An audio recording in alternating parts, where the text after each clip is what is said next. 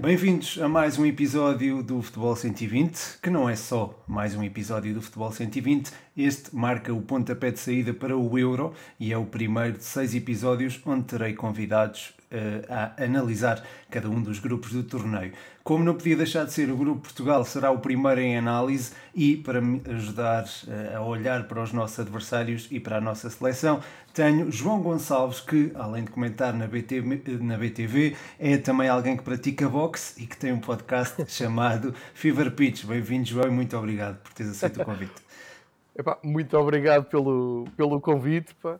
Uh, é uma honra, numa altura em que estou também a, a, tentar recolher dados para ver como é que no Fever Pitch vamos fazer para, para um, acompanhar o Euro, portanto também é o meu pontapé de saída. Deixa-me só fazer um reparo, não pratico boxe, eu vou a um ginásio que tem sacos de boxe fazer uma coisa chamada fitbox. Não vá o pessoal pensar que eu ando à batatada todos os dias com pessoas, ando com sacos, só para que fique aqui bem, é só uma coisa para manter a forma, só para explicar. Olha, mas muito obrigado pelo, pelo convite e, e, vamos a isto, porque eu vivo para os anos pares, para estas grandes competições e, e por isso não, não, não podia deixar de aceitar e agradecer o convite.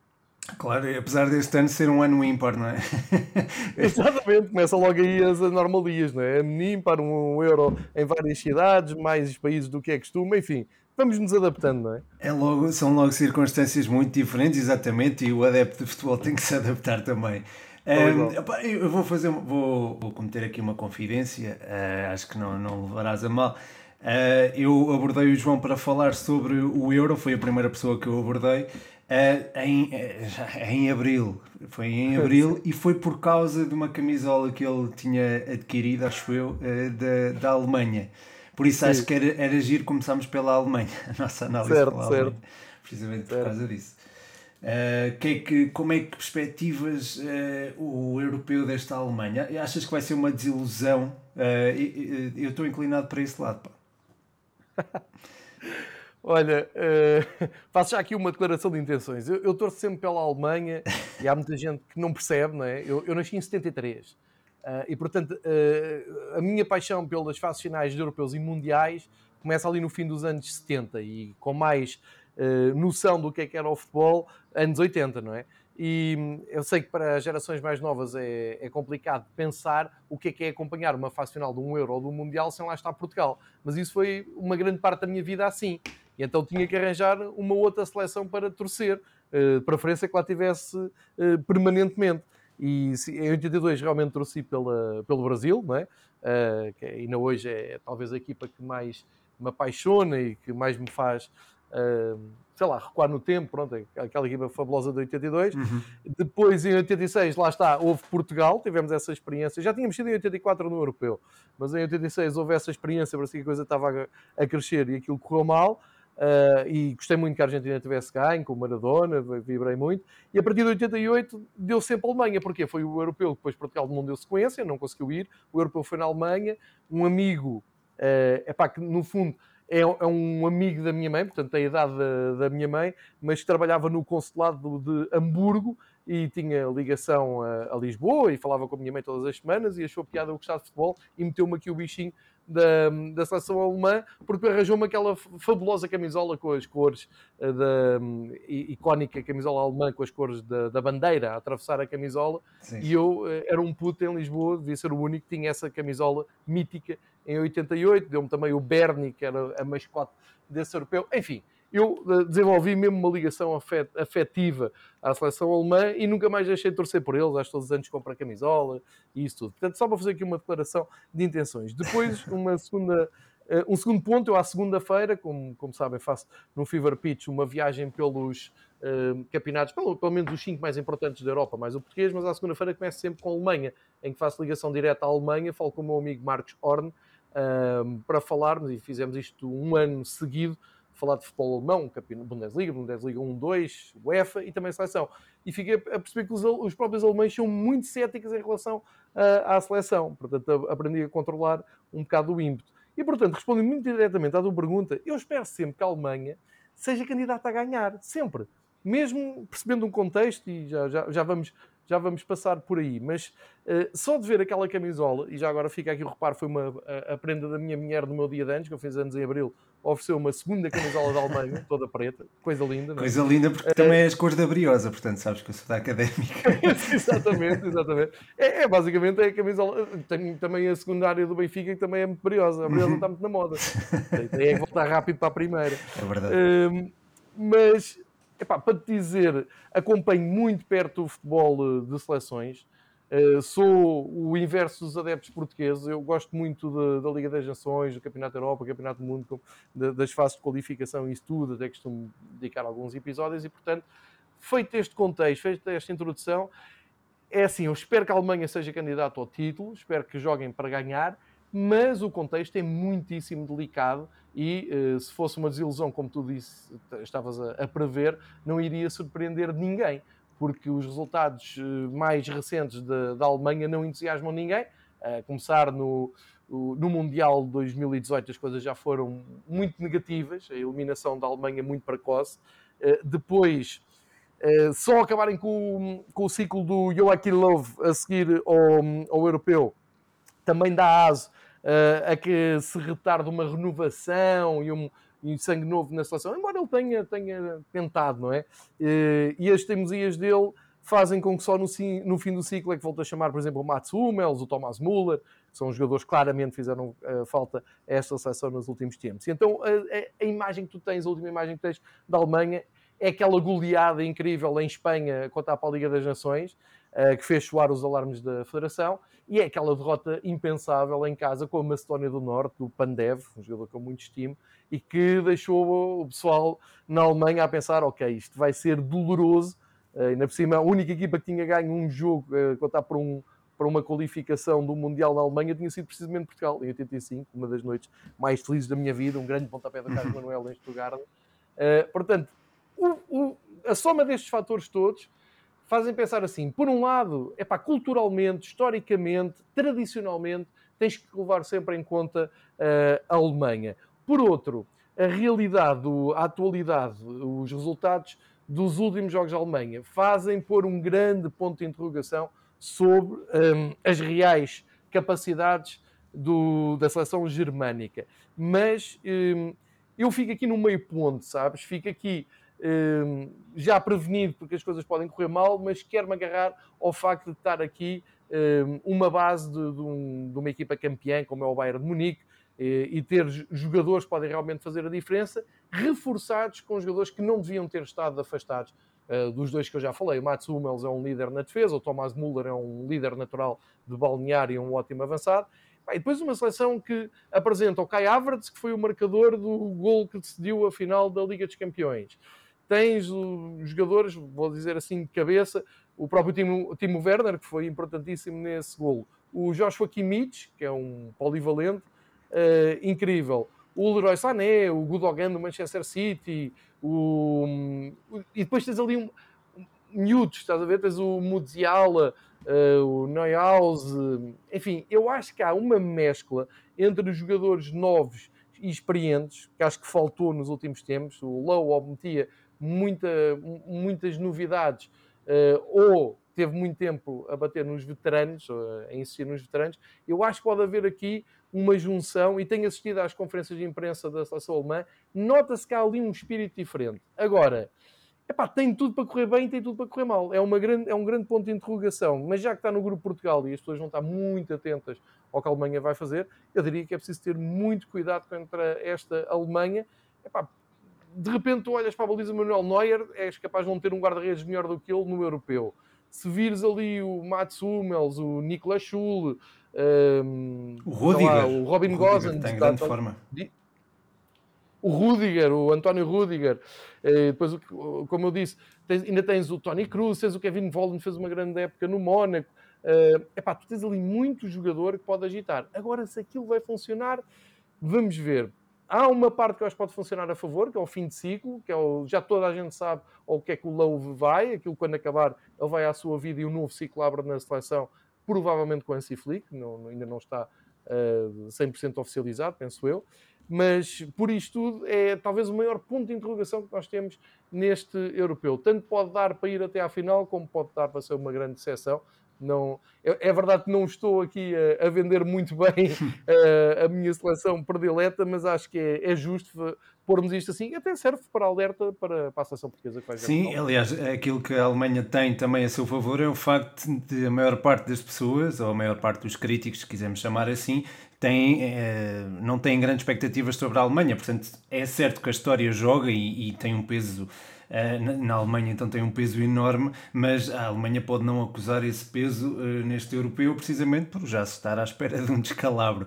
Eh, até porque lá está, certo. a derrota com a Macedónia foi elucidativa, se bem que o Joaquim Loh inventou ali, enfim, eu acho que ele jogar com três defesas acho Muito. que não foi, pois acho que não foi, não foi a melhor das soluções. Depois ele insiste em jogar com o Emre Can na lateral esquerdo, não sei até que ponto isso pode funcionar, é um jogador muito versátil, mas não sei até que ponto pode funcionar. O facto de levar só um lateral direito. É, bem, é, é certo que tem Kimmich, mas Kimmich é útil no meio campo, também acho que pode não, não ser útil. Uh, mas pronto, depois no ataque tens ali a tal mescla que tu estavas a falar, tens muita experiência com o Müller, por exemplo, tens o Tony Cross, pode dar uma perninha, uhum. e depois tens o ataque, tens jovens como o Werner, que é um avançado, eu sei que a maior parte da malta não, não, não gostou da exibição dele na, na final da Liga dos Campeões, mas eu acho que ele foi muito útil, por exemplo, a arrastar marcações e a... Um, Vejam Sim, o gol, exatamente. o gol isso foi mesmo, essencial. Isso mesmo, acho que foi, ele foi um dos principais responsáveis pelo gol do Kai Havertz, que também está nesta seleção. Depois há o miúdo, o Sané também, e o Sérgio Gnabry, que também é um jogador que marca com muita facilidade, não é? Gnabry, Portanto, sim. temos aqui... Temos aqui a tal mescla que estavas a falar, temos o peso histórico, mas podemos não ter a responsabilidade que normalmente acompanha esta Alemanha e isso poderá funcionar a favor do, dos alemães. Esta, portanto, é, eu também queria dar aqui só a minha colherada, desculpa, João. Uh, Concordo em absoluto. Não, não, tens toda a razão. A baixa de expectativas pode jogar a favor é isso, dele. Vamos ver, vamos ver como é, que, como é que as coisas correm. É certo que não vão apanhar um adversário muito fácil logo na, na primeira jornada, é a França, que para mim é um dos principais candidatos a, a vencer o Euro. O que é que tu achas, João? Pois, eh, eh, mas repara, nós, eh, o futebol é muito engraçado porque hum, ao longo da minha vida toda, seja em que contexto for, sempre tens um França-Alemanha, é um clássico absoluto do futebol mundial. Hoje em dia, tu vês um França-Alemanha e parece que aquilo é um cumprido calendário para a França. Eu acho que só os franceses é que estão a levar a sério um, e os alemães, vamos ver se, se, sim ou não, mas os franceses é que estão a olhar para o outro lado e a pensar: pá, isto há maneiras mais simpáticas de começar um euro. Quer dizer, Portugal vai começar com a Hungria, começar com a Alemanha. Um, num Mundial, num Europeu ainda por cima alargado, com vários estreantes, é peso pesado. Agora, um, epá, colocando frente a frente em 2021, uh, ah, com, com, o plantel, com os jogadores à disposição, ainda por cima, enfim, aconteceu a pior coisa que para a Alemanha e para Portugal, que foi um, o Deschamps achar que estava na hora de chamar o Benzema, que eu acho que é logo meio caminho andado para estragar a vida aos adversários. Pá, com um plantel fabuloso, eu não sei se viste hoje a capa da, do La Equipe e, e, e, a capa do La Equipe tinha três craques franceses, o Benzema, o Mbappé, e agora falha-me um outro, já, já não... Já... O Griezmann, exatamente, a dizer toda a Europa nos uhum. inveja, uma coisa assim. Epá, e sim, é isso, a gente não vai admitir, não é? Não vamos admitir porque são, são muito, são, já são muito hum, com muita soberba, não é? São, são muito é como costuma dizer. Mas, epá, eu não consigo imaginar uma seleção melhor que a França. E depois aquilo funciona. É, é verdade. Eu à sexta-feira falo com o Patrick, que tem uma conta no Twitter que é o Futebol Tático, uh, em que ele analisa muita, muita componente tática explica muito bem o jogo e ele também é muito desconfiado da seleção, mas até ele, sendo desconfiado da seleção e sendo descendente de português, uh, epá, olha para a seleção e diz é preciso ser muito mau treinador para não conseguires ir pelo, pelo menos a uma final com, com esta equipa. Agora, acho que o que pode estragar epá, o conjunto da França é assim: tu nem tens de pensar nos que levas, tu tens é que a dor de cabeça pois. aos que não levas, não é?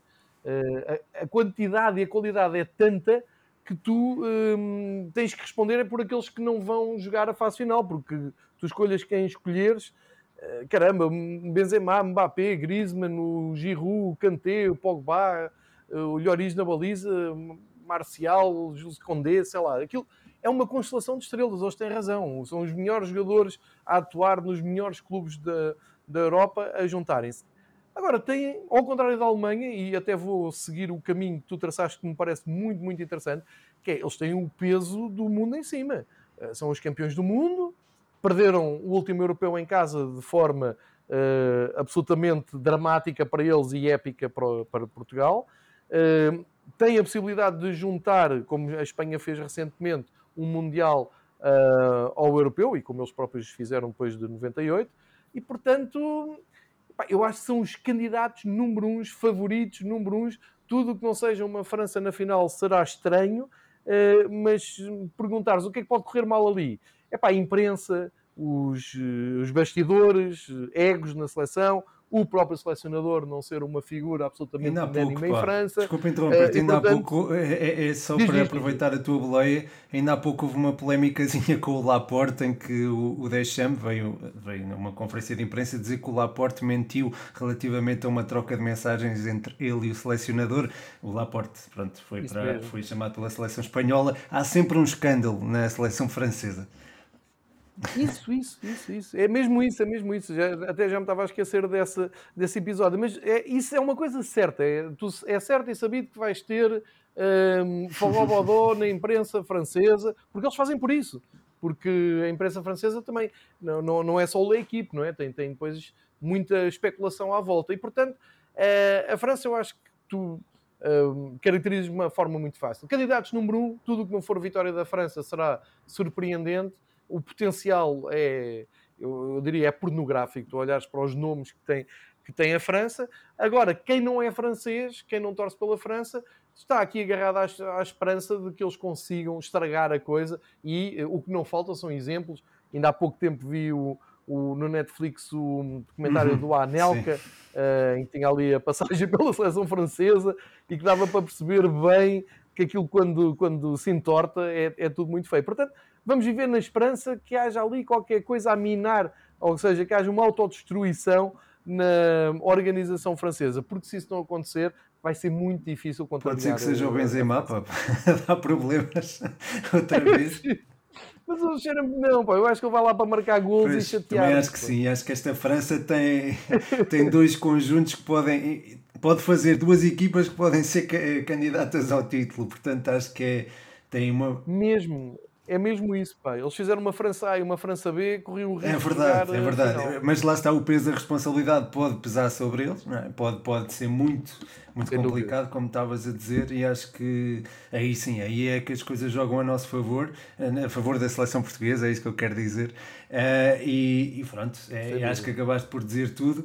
Acho que o Kanté está num momento de forma fantástico, o, o Mbappé Griezmann, Benzema lá na frente, é, enfim, é, parece parece que estamos a jogar eh, Playstation, eh, se nos pudessem para escolher três avançados, se calhar eram aqueles, se calhar punha só o Neymar, pronto, Ronaldo, ok, se calhar não punha estes três, mas, mas era um, um dos trios mais temíveis, sem dúvida alguma, e será um dos trios mais temíveis, pá, e lá atrás não são propriamente uh, premiáveis, quer dizer, podem ter alguma premiabilidade, mas sei lá, tens Varane, tens Kimpembe, tens Lucas Hernandes, Lucas Hernandes e Pavar, que são dois uh, laterais que também podem fazer o papel de defesa central. Portanto, são, é, é um conjunto muito conciso e, é, e acho que pode é. dar muitos problemas. É claramente o principal favorito à conquista do Euro. É, esperemos é que isso pese sobre eles e que haja qualquer coisa, haja é, é qualquer polémica que se vir contra eles. Uh, mas pronto, estava já agora arrasto aqui uh, da França para o outro adversário de Portugal, a Hungria. Tens alguma expectativa sobre a Hungria? Sim. Epá, sim, tenho. Um, acho, acho interessante o, o, a evolução do, do futebol húngaro. A Hungria é, é uma nação muito engraçada que dominou o futebol uh, antes de nós nascermos, é muito antes de nós nascermos, mas para quem gosta de futebol como nós e que, quem vai à procura da história e quem vai ler, uh, sei lá, uh, eu, eu fui, conheci desde muito cedo o Puskas, não é? Porque, por causa das finais de, do, do Benfica na, na Europa. E a tradição, que eles chamam de tradição magiar dos húngaros no futebol, é apaixonante. E a maneira como eles vivem o futebol na Hungria um, epá, é contagiante. Tu vês jogos de, das, das, equipas húngaras, que estão muito longe já do, do top europeu, mas há, havia, antes da pandemia, havia sempre eram sempre ambientes muito uh, fervorosos. E aliás, quem se lembra do Europeu 2016, onde a Hungria voltou às grandes fases finais, era impressionante ver a multidão que eles arrastam, aquela claque organizada, uh, parece um exército, não é? Todos de camisolas pretas, que assustam qualquer um, mas uh, isto está muito no sangue. Eu estou a fazer este contexto mais cultural até, mais socio social, se quiseres, uh, porque epá, é, percebo que, que, as novas gerações vêm para a Hungria e encolham os ombros e digam, pá, se a França não ganha a Hungria, se Portugal não ganha a Hungria, não vai lá fazer nada. Mas acho que não é bem assim, acho que não é bem assim, porque hum, há uma, uma raiz de, de, de cultura de, de, futebol muito forte, muito implementada na, na Hungria. Um, epá, que os clubes húngaros eram fortes, o Juspest, o Onved eram clubes fortes. É verdade que isso perdeu-se tudo, mas sinto-os a recuperar. E depois tu olhas para, para, a seleção húngara e tu vês que há ali trabalho, tu vês que há ali uh, já ideias muito interessantes e há nomes uhum. que já te dizem qualquer coisa. Porque se tu falares no Zalai, que é, é o defesa, o Attila Salai, o Adam Salai, que é atacante, é só o, o Jude Zak, que é o médio, o Peter sim. Gulaxi, o guarda-redes, uh, o Orban, que é defesa, o Nagy, que é um, um fantástico. histórico. Uh, epá, não é? Um, com, pronto, e tem, e tem, aquela magia, tem, eles têm, têm técnica, gostam de, de, ter a bola, é um país que gosta de, do jogo, que não, não, não, não faz o antijogo, ou seja, não procura ganhar por outra maneira, não, procura fazer um bom jogo e tem, tem a grande estrela que Sim. eu acho que vai ficar fora, não é? Sim, o só, é uma pena. o Boslai, que hum, é, não é? Mas está confirmado. Eu vi tá, isso tá. ontem. Tá, não, tá, ele não vai, não, não vai jogar. Aliás, ele não jogou até os últimos jogos da seleção húngara, portanto, está, acho que não está, está mesmo confirmado. Está fora mesmo. É uma pena, é uma baixa até para o europeu, porque estava numa forma, uh, ou fez uma época, pelo menos, muito interessante. Mas para te dizer, claro que eu estou a dar esta moral toda, estou aqui a contextualizar. Fizeste bem, obrigado, João. Uh, pelos jogadores. não, estou porque uh, acho importante, porque uma das, das, coisas que me fascina nos Euros e nos Mundiais uh, e que me irrita muito, por um lado fascina-me, por outro irrita-me, uh, o que me fascina é aquelas seleções menos mediáticas ou que vão menos vezes, mas que chegam lá. E eu tenho sempre este princípio: se uma seleção lá está, epá, é porque tem qualidade. Porque hoje em dia é verdade que vão muitas, mas há muitas que ficam de fora. A UEFA tem 55 federações. Se são estas que lá vão, eu quando comecei a ver, o, o europeu eram dois grupos de quatro equipas. Uh, foi esse o europeu que me apresentaram, mas também havia muito menos nações da UEFA, havia muito menos federações. Portanto, eu não sou nada saudosista nesse aspecto. Acho que tu olhas para a Hungria, tens que respeitar. Tens que olhar, tens que tentar perceber os jogadores que tens ali. Há jogadores que de certeza que te vão surpreender nos três jogos, pelo menos eles, nos três jogos que vão ter, há de haver um ou outro que tu não conheces ou não te estás tão identificado, vais dizer, ok, há aqui qualidade. Os jogadores sabem isso, porque é uma grande montra para poderem dar um salto pá, para uma Premier League, para uma Bundesliga, onde eles se dão muito bem historicamente, e portanto há essa motivação. Pressão zero, não tem pressão nenhuma. Já no, no Euro já fizeram ali uma gracinha, não é? Com Portugal, por exemplo, o jogo foi muito difícil para Portugal, uh, se, se, bem se recordam. Portanto, eu acho que é de olhar com desconfiança. Epá, teoricamente, num grupo que mete Portugal, França e Alemanha, é claro que a Hungria, uh, se não ficar no último lugar, alguma coisa correu mal nas outras seleções. Eu sei disso. Mas não vai ser fácil ganhar-lhes, não vai ser, uh, mesmo porque tu vais colocar tanta pressão nas seleções, nos clássicos, não é? No, no Portugal-Alemanha, no França-Portugal, as, as, equipas vão estar tão obrigadas a, a concentrarem-se que vão tendencialmente, isto é histórico, uhum. não é? Tu, tu sabes, tu uh, jogas contra uma equipa de outra divisão na taça, tendes a, a, facilitar, a facilitar ou pelo menos a tirar o pé. Eu acho que isso pode jogar a favor da Hungria. Agora, se me perguntares, acreditas que eles se apurem? Não, não acredito mas não acho que seja o patinho feio e que seja um goleado. É isso, voltando ao início do episódio, acho que a Hungria não vai ser um saco de, de boxe das outras seleções.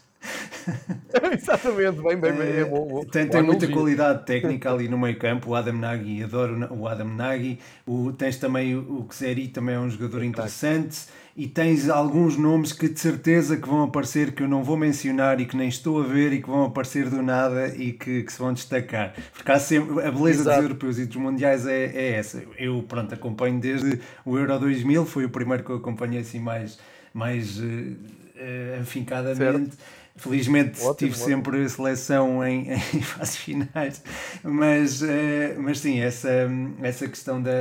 Lá está, aparece sempre um jogador inesperado e acho que no caso da Hungria há muitos candidatos a isso mesmo. Uh, eu aponto o Kevin Varga, acho que pode ser um, um jogador muito interessante, é ali sobre o lado esquerdo da.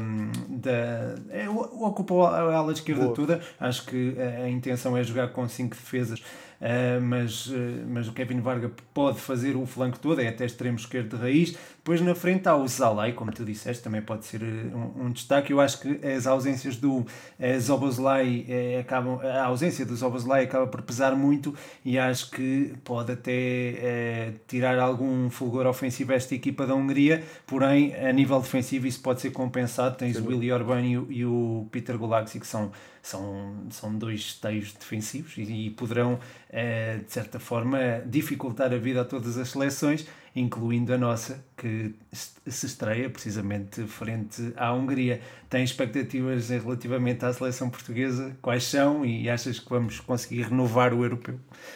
Hum. Olha, é, é, é o pois tema é. mais difícil sempre para falar. Eu falo muito mais à vontade pela Alemanha e pela França do que por Portugal, porque pá. Mas, ó, João, pera, só um segundo, eu, eu já tenho... Uh, tu, tu, tu disseste. Diz, diz, diz. a Alemanha por quem é que eu estou? Era mesmo isso que eu tinha a perguntar. Toda a gente pergunta isso, não é? Toda a gente pergunta isso. Não, é pá, é assim, já, já vi de tudo. Já vi a Alemanha a levar 3 de Portugal e achei piada. Já vi Portugal também a encher uh, da, da, Alemanha e ficar com aquele sorriso de eu avisei. Não, mas, mas vou-te ser sincero, se for um Portugal-Alemanha, pá, por princípio quero que Portugal ganhe. Uh, a menos esteja uh, revoltado com alguma coisa na vida com a seleção, mas uh, à partida, claro, quero que Portugal ganhe. Mas é tal coisa, se Portugal não ganhar, a malta vai olhar para mim assim, este gajo deve estar todo contente, Pá, não fico contente por Portugal perder, estás a perceber? Fico sempre contente porque a Alemanha ganhou. Mas é, sim, é difícil, é um jogo difícil. Mas já tive uma altura na minha vida que estava muito revoltado com a seleção, porque eh, há muita gente que não percebe aquela conversa do adepto típico que diz assim: opa, quero lá saber da seleção, eu quero saber quando é que começa a pré-época, eh, dou, dou mais, eh, interessa mais um jogo de treino da minha equipa do que propriamente um jogo da seleção, aquilo não me interessa para nada. Pá, eu não sou nada disso, mas já passei por isso. Pá, é que a malda não sabe, mas a seguir a 86 ficámos órfãos. Os jogadores viraram quase todas as costas à, à seleção. E eu fui ver a seleção na mesma. Vi a seleção com a Alemanha, com a Itália, com a Suécia. No apuramento para o 88 correu mal. Um, depois houve muito tempo, depois houve aquela seleção do Oliveirinha um, para Macau, com histórias macabras pelo meio, não sei o quê. Uh, para, o, para, o, Mundial da Coreia, pá, também não foi bonito, não é?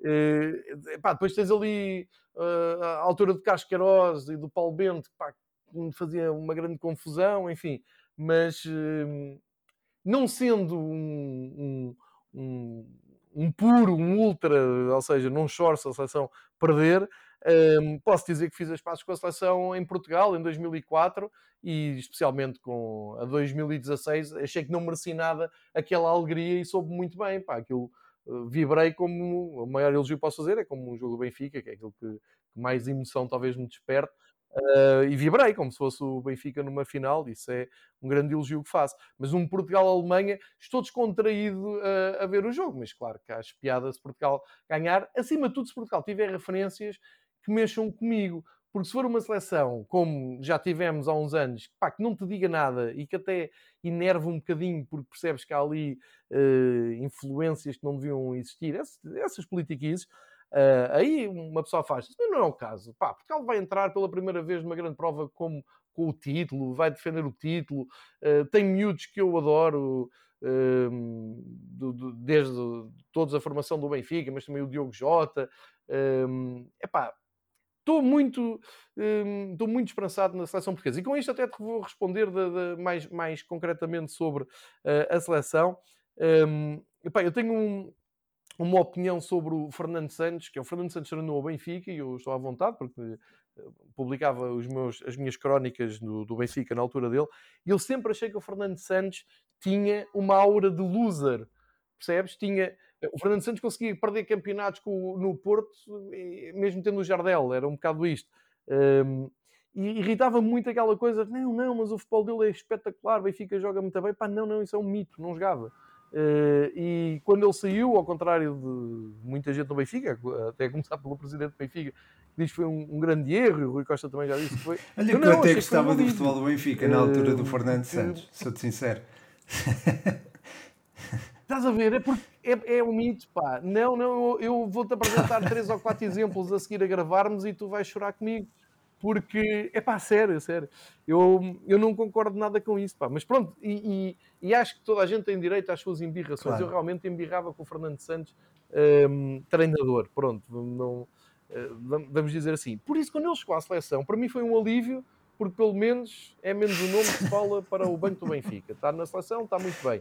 E quando começa a ver a eficácia, a sorte que ele nunca teve, a sorte que ele, que ele começa a ter ao serviço da seleção, epá, é um mundo perfeito. É os astros a alinharem-se e é a minha vida a correr bem. Se o Fernando Santos vai para a seleção, a gente joga bem, ganha jogos, tem sorte, tem a sorte pá, que eu nunca vi ele ter, pá, que maravilha, é campeão europeu e ganha uma Liga das Nações, pá, Fernando Santos forever. E portanto, jamais me vais ouvir dizer mal da, da seleção. Agora, falando muito a sério e de uma maneira muito direta e futbolisticamente, epá, acho que a seleção é assim, não tem, não tem a qualidade da França, não, não vamos dizer isso. Mas acho que olham para a nossa seleção e isso acho que é motivo de orgulho. Qualquer outro podcast na Europa, de outro país qualquer que esteja nesta altura a falar sobre Portugal, estão a falar com respeitinho e estão a dizer, é pá, são os campeões de título. Já nem falo da questão do Cristiano Ronaldo, pá, que acho que é, é polémica. Eu espero que o Cristiano não vá com o objetivo único e só de bater o recorde de golos do Alidai. Eu espero que ele vá para, para voltar a ganhar um campeonato da Europa. Espero que haja espaço para todos. Espero que o Fernando Santos consiga armar ali uma equipa que tire o maior proveito da, da, da técnica, da classe do, do Félix, do, do Bernardo, do Diogo Jota, de todos os meninos que, te, que apareceram consiga conjugar isso com a veterania e a experiência, sei lá, de um Motinho, de um Pepe, eh, e que as coisas corram, corram bem, porque acho que Portugal, nesta altura, já tem outro tipo de responsabilidades que não tinha há 10 anos, não é? E, e nesse aspecto, voltamos um bocado àquela tua, àquela tua chave. Também não sei até que ponto é que Portugal vai lidar com o facto de ser o alvo a bater, não é? Porque não, não só tem uma belíssima equipa, não só tem jogadores muito queridos e muito uh, admirados um pouco por todo o mundo, uh, porque já brilham todos ao mais alto nível nas melhores equipas da Europa. Um, e não sei se essa pressão toda uh, pode funcionar a favor de Portugal, além de que carrega o peso de ter o título de campeão europeu e, portanto, já não vai surpreender ninguém. Agora, gostava que fosse um, um percurso um, mais afirmativo do que foi em 2016 sendo que em 2016 eu não troco empate nenhum por vitória, sabendo que chegamos ao fim e ganhamos. Isso eu sou pragmático.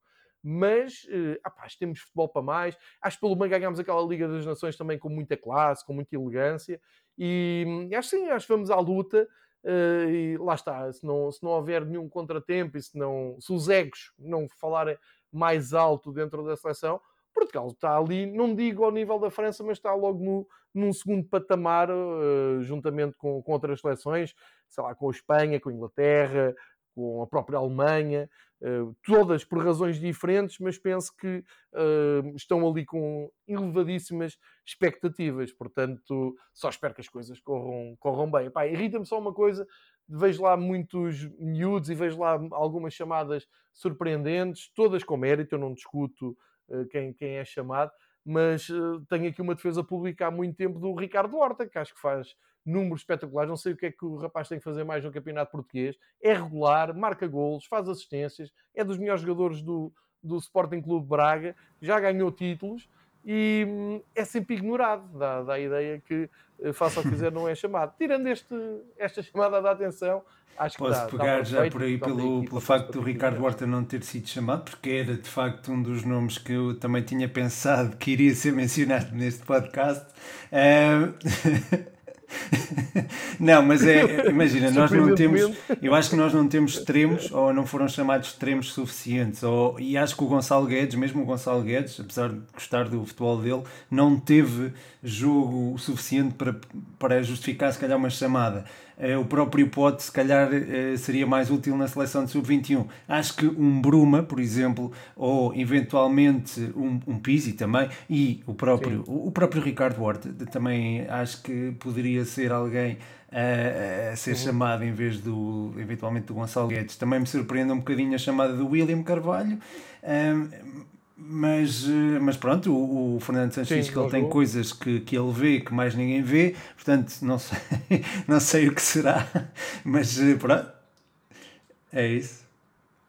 Não, tens que respeitar, é isso, tens que respeitar, porque aquilo também faz parte. De, repara, a seleção também é um grupo fechado, não é um clube, é um, aquilo é um grupo muito fechado, não é? Eles criam ali dinâmicas que vão para lá do futebol, do jogo jogado e da mais-valia em campo, e pronto, é, e se eles consideram que é que é o William, que é, é essencial. É, eu, eu, por aí acho que também deviam levar o Éder, não é? Era um, a gente devia levar o Éder até aos 50 anos, ele devia ser o nosso Rogério Milá, devíamos levá-lo sempre. É, sim, mas é, eu, eu ontem até, me nada, ontem até me perguntaram no 120 Responde quem é que devia, quem é que estava uh, na, na convocatória e não devia estar. E eu por acaso nem mencionei o William, por acaso nem mencionei o William, mas e depois também falei da questão do grupo, porque o, grupo de trabalho, um estágio, um grupo de, eh, pronto, que está em estágio, que dorme, dormem juntos, já não dormem juntos, que agora é tudo quartos parados, mas uh, havendo pronto, um convívio permanente, se calhar é importante a questão de, afetiva e a questão também, o, o, bom balneário e o bom espírito de grupo,